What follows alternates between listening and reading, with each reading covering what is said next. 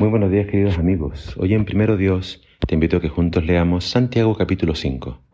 Dice así la palabra del Señor. Ahora escuchen ustedes los ricos. Lloren y griten por todas las desgracias que van a sufrir. Sus riquezas están podridas y sus ropas están comidas por la polilla. Su oro y su plata están oxidados, y ese óxido será un testigo contra ustedes, y les consumirá el cuerpo como un fuego. Han estado juntando riquezas a pesar de que estos son los últimos tiempos. Ustedes no pagaron el salario a los obreros que les trabajaron sus campos, y ese hecho grita contra ustedes. El grito de protesta de esos trabajadores los ha escuchado el Señor Todopoderoso. Ustedes han vivido en este mundo con gran lujo y placer desenfrenado. Lo que han hecho es engordar para el día de la matanza. Han acusado y matado al inocente sin que él pudiera defenderse. Por eso, hermanos, Tengan paciencia hasta que el Señor venga. Sean como el agricultor, que espera a que la tierra dé su precioso fruto y aguarda con paciencia las temporadas de lluvia. Así también ustedes manténganse firmes y esperen con paciencia la venida del Señor, que ya está cerca. Hermanos, no se quejen unos de otros, para que no sean juzgados, pues el juez ya está a la puerta. Hermanos, tomen como ejemplo a los profetas que hablaron en nombre del Señor. Ellos sufrieron y fueron pacientes. En verdad, consideramos dichosos a los que se mantuvieron firmes. Ustedes han oído hablar de cómo Job se mantuvo firme y han visto lo que al final le dio el Señor. Es que el Señor es muy compasivo y misericordioso. Sobre todo, hermanos míos, no juren ni por el cielo ni por la tierra, ni por ninguna otra cosa. Cuando digan sí, que sea sí, y cuando digan no, que sea no. De esta manera no serán condenados. Santiago termina su carta hablándonos de la importancia de ser pacientes y perseverantes hasta la venida del Señor. El Señor viene pronto. Santiago lo repite una y otra vez. Pero al aproximarnos al fin, Santiago nos advierte de que habrán aflicciones de carácter económico y social.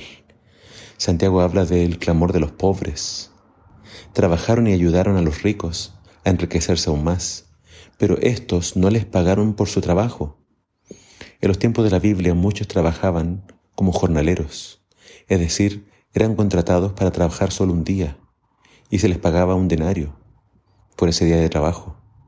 Con eso alcanzaban a comprar lo básico y dar sustento a sus familias. No recibir al final de un día su pago significaba que la familia iba a pasar hambre. Y si esto se prolongaba, esa familia estaría en serios problemas. Santiago dice que los ricos, con tal de obtener lo que querían, eran capaces de matar y asesinar. Esto sigue siendo verdad hasta el día de hoy. No ha cambiado. Y nosotros creemos que al acercarse el fin, los ricos se volverán más ricos y los pobres más pobres. El amor al dinero y el afán por hacerse ricos puede hacer que muchos se, esfuercen por llegar ahí de forma corrupta e ilegal. Pero Santiago nos dice que Dios es quien juzgará a los ricos que hagan esto. Dios juzgará a los que solo se dedican a acumular y a gastar en placeres y desenfrenos. El problema no es la riqueza en sí, sino cómo la obtengo y qué es lo que hago con esas riquezas si va a haber extorsión, engaños, robos y violencia, serán tiempos difíciles. Por eso debemos esperar con paciencia la venida del Señor. Así como el agricultor debe esperar las lluvias para obtener una cosecha, nosotros debemos ser pacientes. A su debido tiempo, así como pasó con Job, Dios recompensará a los fieles que hayan perseverado hasta el final. Pase lo que pase, aunque nos sobrevenga la peor calamidad, no debo dejar de creer ni de esperar el regreso de Jesús. Y mientras esperamos su regreso, no debemos quejarnos de nuestros hermanos, ni tampoco debemos andar jurando. Debemos ser personas de palabra, que lo que dicen lo cumplen. Y mientras esperamos el regreso de Jesús, no dejemos de orar unos por otros, especialmente por los enfermos.